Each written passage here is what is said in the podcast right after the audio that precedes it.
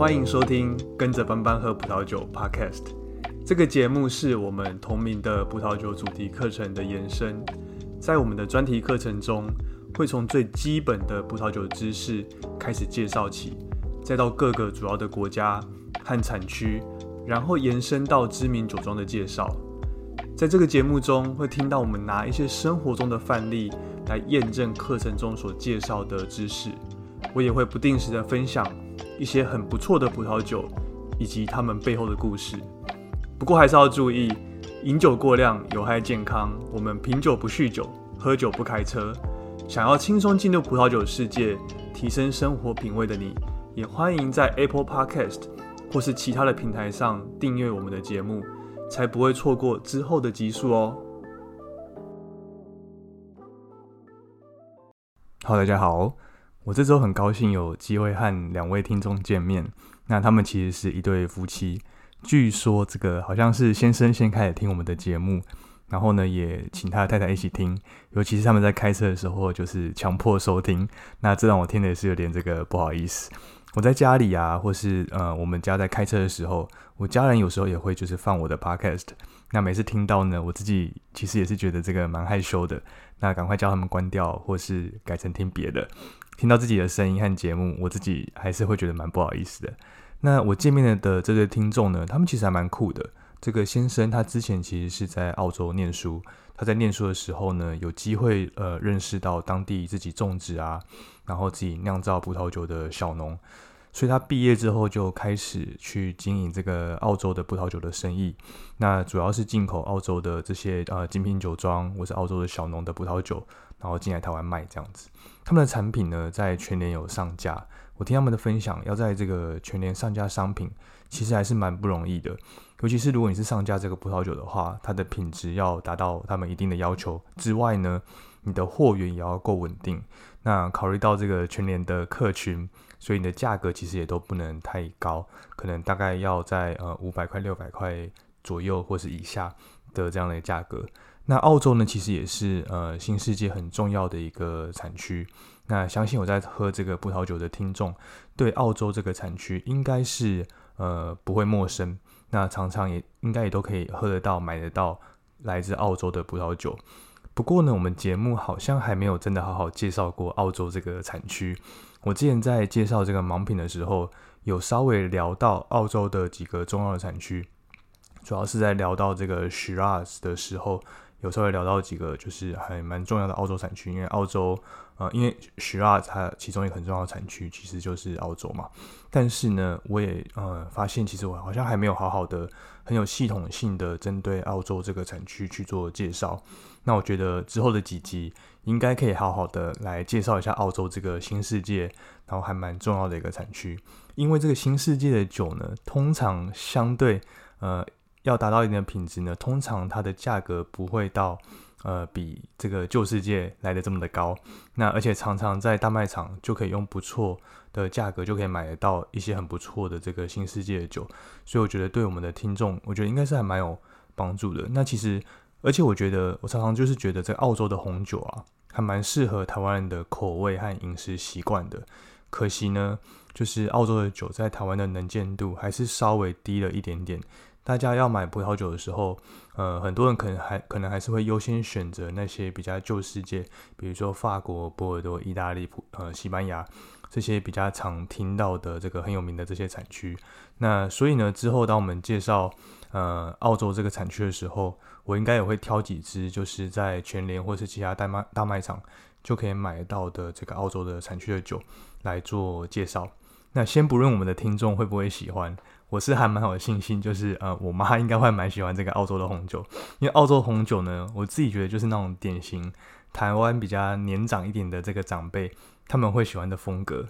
为什么呢？它基本上澳洲的酒就是你要酒体有酒体，你要酒精呢有酒精。那重点是这个澳洲的酒通常又都不会太酸，那单宁也都非常的柔顺。缺点可能是就是太过甜美，所以有些人可能喝多了可能会觉得有点腻口。但是呢，不用怕，因为我妈呢，她都会往这个酒里面丢冰块，所以呢，倒是不用去担心，就是呃呃，她会觉得喝多了会觉得腻的这样的一个的一个困扰。所以呢，介绍这个澳洲的红酒呢。我自己觉得，我妈下次去这个全联或是大卖场，应该就会比较知道说要挑哪几支，就是我介绍的这些酒。所以呢，我觉得对她应该是还会蛮有帮助的。那我下次回家的时候，我想要验证看看，就是我的猜测对不对？那澳洲的这个红酒有没有就是打中我妈的这个喜好？好，不过呢。我们今天要介绍的倒不是澳洲的这个产区，而是呢，我先继续把这个勃艮第的产区讲完。我们之前花了蛮多集在介绍这个叶丘和伯恩丘的一些呃很有名的酒庄。上一集我们也介绍，就是夏布利这个就是很适合夏天，然后勃艮第的白葡萄生产这个勃艮第的白葡萄酒的一个很重要的产区。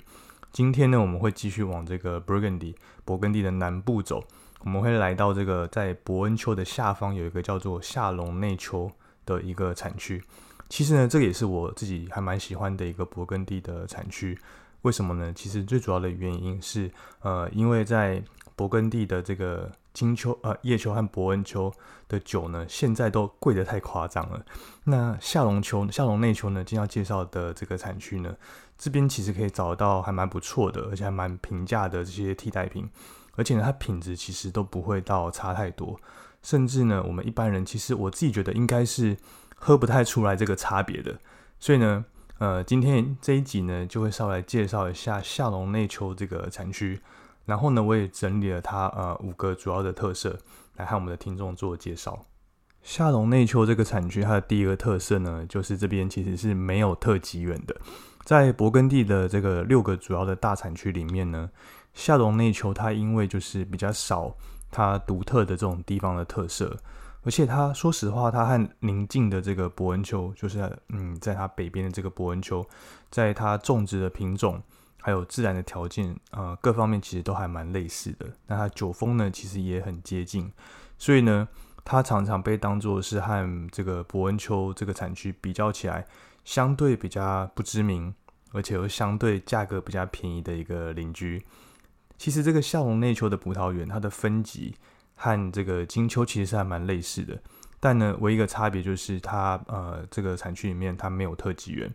呃，在地区的这个等级呢，除了这个伯贡之外，它有另外一个专属的这个勃艮第夏隆内丘这样的一个地区级的一个呃级别。那不过呢，这个等级它其实是在一九九零年左右才成立的。那夏隆内丘呢，里面它呃，地区级再往上一个就是村庄级嘛。那在夏隆内丘里面，它有五个这个村庄级的产区。那由北往南分别是这个布泽红村庄，再是狐狸村，再是梅克雷村，还有吉佛里村。那最后一个呢是蒙塔尼这个村庄。所以总共呢有五个不同这个村庄级的村庄可以生产这个村庄级的葡萄酒。那除了这个比较晚成立的布泽红这个村庄呢？其他四个村庄基本上都有一级园。那最早的一级园的这个分级，其实是在第二次世界大战的时候，在这个德国占领的期间，他为了避免就是呃德国的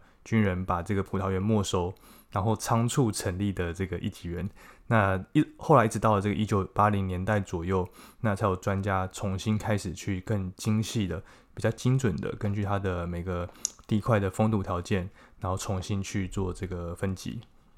夏隆内丘的第二个特色呢，基本上就是它里面有个叫布泽红的这个村庄。那这个村庄呢，它专产呃，偷使用这个阿里戈蝶这个葡萄品种来酿的这个白葡萄酒。布泽红呢，这个村庄它是位在这个夏尼镇的西南方。它一直到一九九八年左右才升级为这个村庄级的一个产区。呃，它其实不同于其他的这个勃艮第的一些白葡萄酒的产区，在布泽洪这个村庄里面呢，它的葡萄园必须要使用阿里戈蝶这一个葡萄品种，它才有办法去酿成这个村庄等级的葡萄酒。那它也是呃这个勃艮第呃唯一用阿里戈蝶这个葡萄品种来酿出相对等级比较高的。白葡萄酒的一个酒村，如果呢你在呃布种这个村庄，你用夏多内来酿酒，它反而只能酿成就是比较一般的这种地区级的勃艮第夏隆内丘的一个等级。在布种这边呢，它有办法让这个比较平庸的这个阿里戈蝶这个葡萄品种有呃这个比较好的表现，比较好的这个等级。其实最主要原因还是呃，因为在这个勃艮第别的产区，那阿里戈迪呢，它通常是种植在这种条件比较差的这种平地的这个地方。那但是在布种这边呢，阿里戈迪大部分都是种植在这个山坡上。那另外呢，就是呃，在这个村庄里面还保有一些这种产量比较低、那葡萄果粒比较小的这种老藤。那成熟之后呢，它的葡萄皮的颜色它会转成这种黄色。那因此呢，会把它称为是这个金黄阿里戈蝶。它比起其他这种青绿色葡萄皮的阿里戈蝶，会有更好的这种成熟成熟度。所以呢，它的这种成熟的果味啊，会稍微比较明显一点点。但是呢，不过也因为就是这个价格的关系，那因为毕竟在国际上，你要呃，这葡萄品种一般人还是比较知道，就是 s h a d o w n a y 啊，或是这种 Pinot。所以呢，因为这个因为这个原因，所以在呃这个布泽红村内呢。朝东南方的这个葡萄园，大部分还是会去种植这个 s h a d o w n a y 和呃 Pinot 为主。那只有这种朝西北和山坡的比较高的地方，才会去种植这个阿里戈蝶。因此呢，生产这个布泽红村庄级的白葡萄酒葡萄园面积其实是还蛮小的，甚至呢，其实总面积它不到五十公顷左右。而且呢，依照这个村庄的呃的规定，这个村庄级的这个葡萄酒。在酒标上面，它不能去标示这个品种的名称，而且它产量的规定呢也比较严格，所以呢，也因为这个原因，所以有些酒庄干脆就选择把它的阿里戈蝶降级，把它变成地区级的这种呃叫做布贡阿里戈蝶这样的一个在酒标上会呃标上这样的一个的一个名称来做销售。那如果和这个呃布泽红村里面的这个夏多内相比的话呢？阿里戈蝶它的口感相对会比较清淡一点，那有时候呢，它会有比较多的这种酸度，那它常常也会有这种像柠檬啊、青苹果的这种香气，那有时候呢，甚至还会带有一点点这种花香。不过呢，它比起种植在平原地区的阿里戈蝶，又稍微就是比较浓厚、有个性一点点。那这样的差异呢，其实也跟这个不不折红的白葡萄酒，它比较少会在橡木桶里面去做培养，有蛮大的关系。夏隆内丘的第三个特色是，这边有个村庄叫做狐狸村。那这个村庄呢，它主要是以这个白葡萄酒比较有名。狐狸村呢，它的白葡萄酒的占比呢，远大于它的红葡萄酒。它同时也是一个还蛮重要的气泡酒的一个产区。狐狸村它可以酿出这种比较高品质的 Chardonnay 的白葡萄酒。这边呢，其实也是还蛮多这种伯恩丘的酒商和酒庄他们的后院的一个酒仓。也就是说，就是呃，很多这个伯恩丘的酒庄，他们的 Chardonnay 其实都是产自于这个狐狸村这边所种植的葡萄。那这边呢，他们可以用比较平时的价格来供应这个伯恩丘风格的白葡萄酒。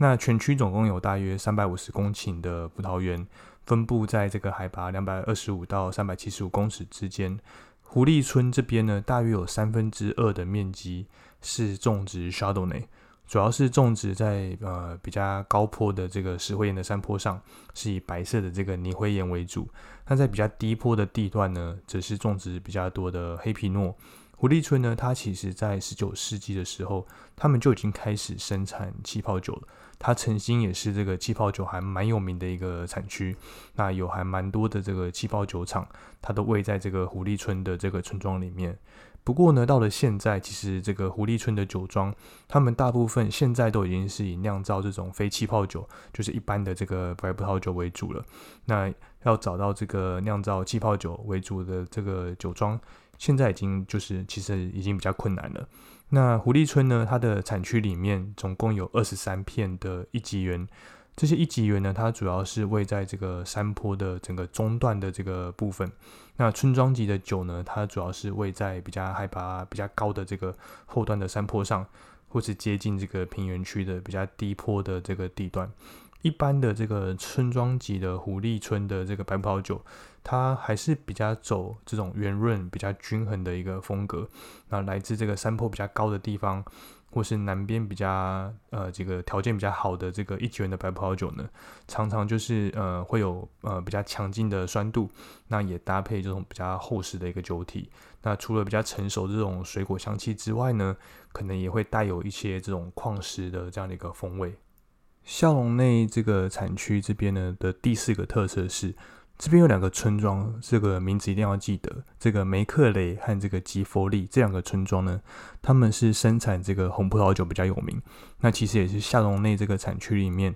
呃，还蛮重要的两个村庄。梅克雷呢，它是这个夏隆丘里面这个红葡萄酒最有名也是最大的一个村庄，它有多达六百五十公顷的葡萄园，那几乎占满这个全村各处的这个山坡。梅克雷主要是以这个红葡萄酒闻名，在夏隆内丘的各个酒村里面呢，它以最浓厚结实的酒风是它这个最主要的特色。那它也被认为是最耐久存的一个红酒的一个产区。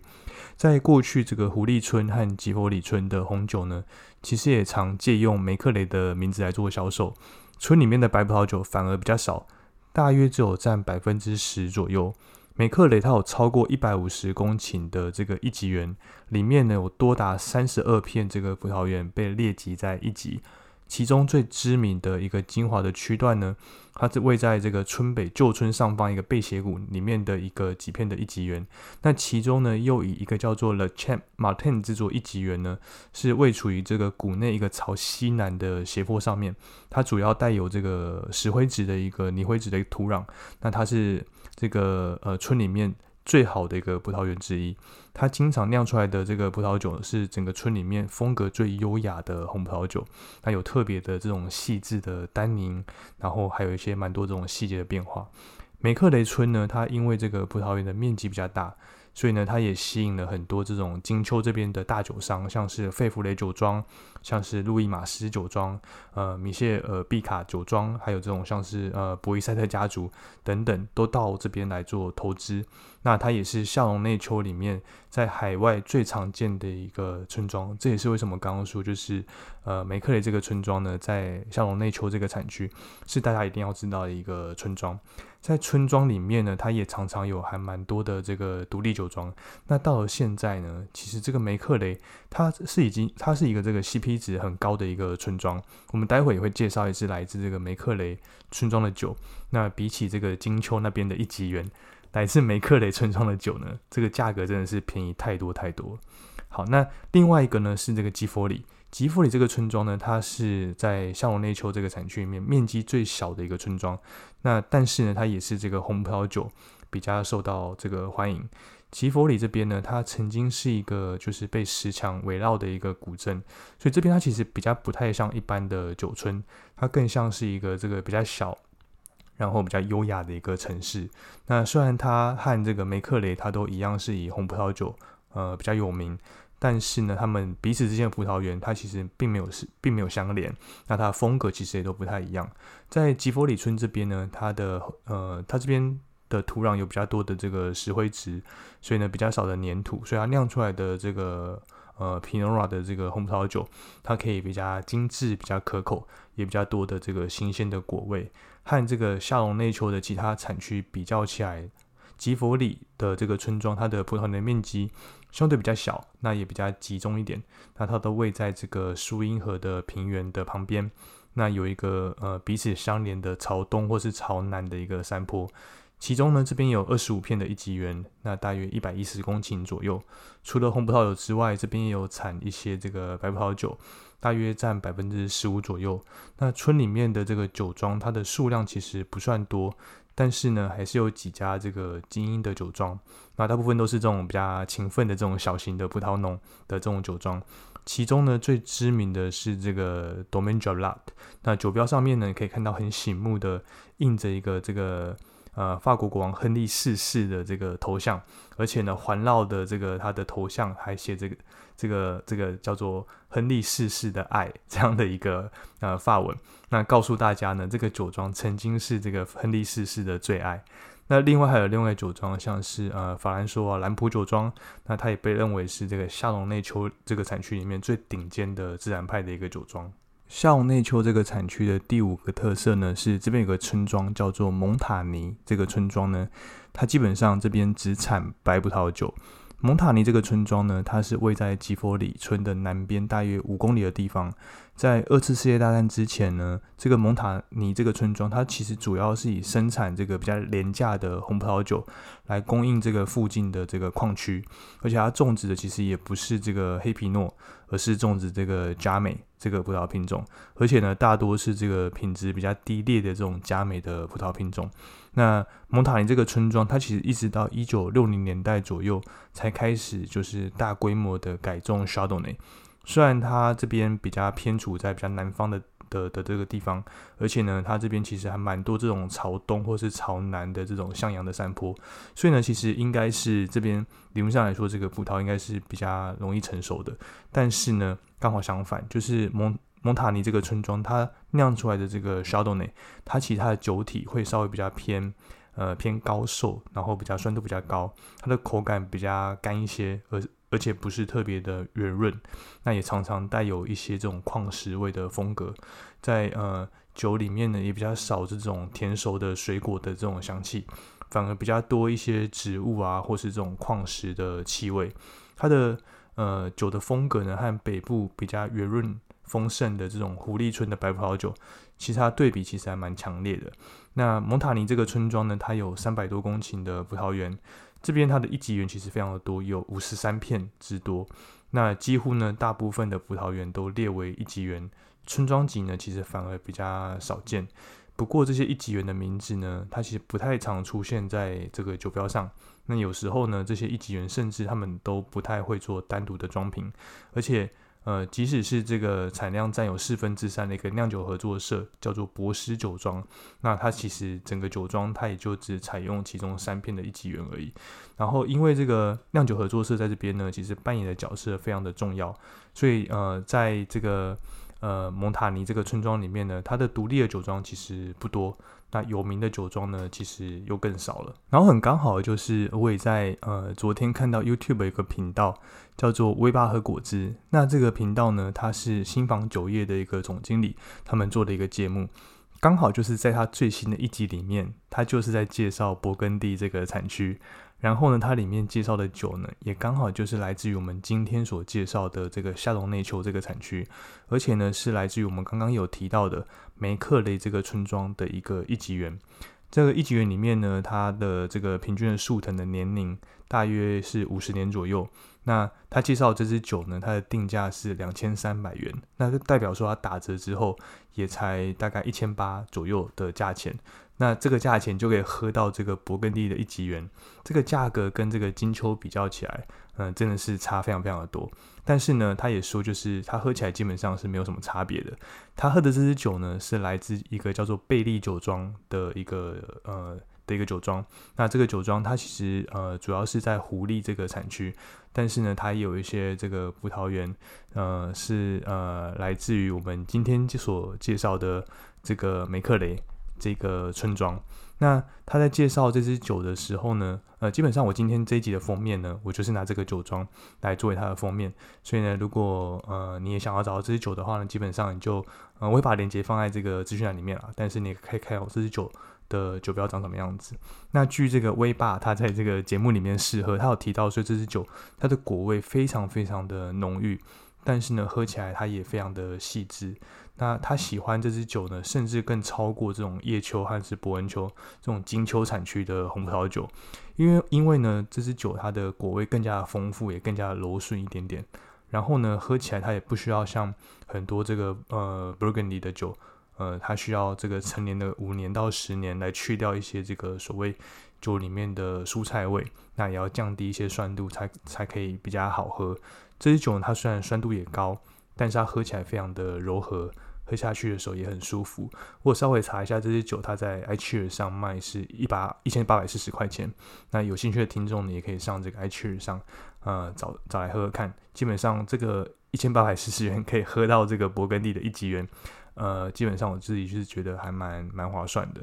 呃，所以呢，这也是为什么我们今天在介绍这个夏隆内丘这个产区的时候，我会说它的 CP 值其实是非常高的，因为比起这个呃金秋的产区的 Burgundy，那我觉得它的呃这个价格上的差别真的是非常多的，尤其是最近大家也知道，因为原物料上涨关系，然后所以在 Burgundy 这边的酒呃也都越来越贵。好，所以那以上呢就是我们今天这集的内容。那这集我们介绍了这个勃艮第。另外一个相对没有那么常被大家讨论的一个产区叫做沙龙内丘这个产区。那我们总共介绍它的五个特色，大家还记得吗？第一个特色呢是基本上呢在夏龙内丘这边它是没有特级园的。OK，那第二个特色呢是这边有一个村庄，它叫做布泽红这个村庄。那这个村庄它的特色呢就是它基本上是专产阿里戈蝶这个白葡萄品种。那用这个白葡萄品种呢来酿它的这个村庄级的葡萄酒。呃，夏龙内丘第三个特色呢是呃狐狸村这个村庄呢，它主要是以它的白葡萄酒闻名。然后呢，在这个夏龙内丘，它有两个是以红葡萄酒闻名的村庄，分别是这个梅克雷还有吉佛里这两个村庄。然后第五个特色呢是呃蒙塔尼这个村庄，蒙塔尼这个村庄呢，基本上它只生产只酿这个白葡萄酒而已。那不晓得大家记是不是记起来？那如果没记起来呢，其实也没关系。那从这个资讯链接里面可以找到我们今天这一集的文章，可以看这个文章去做复习。那当然也可以追踪我们的 IG 的账号，每天早上呢，我都会在这个 Instagram 上面用 Story 的方式来出题目，让大家可以来练习，就是我们这个 Podcast 里面介绍的内容。所以呢，如果还没有追踪我们 Instagram 账号的话呢，也可以赶快追踪起来。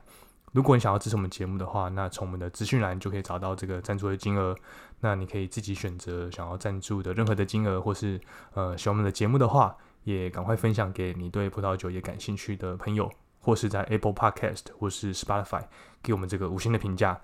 然后呢，其实也要注意，就是这个喝酒不酗酒，啊喝酒不开车，然后我们品酒不酗酒。那呃就这样子，我们下期见喽，大家拜拜。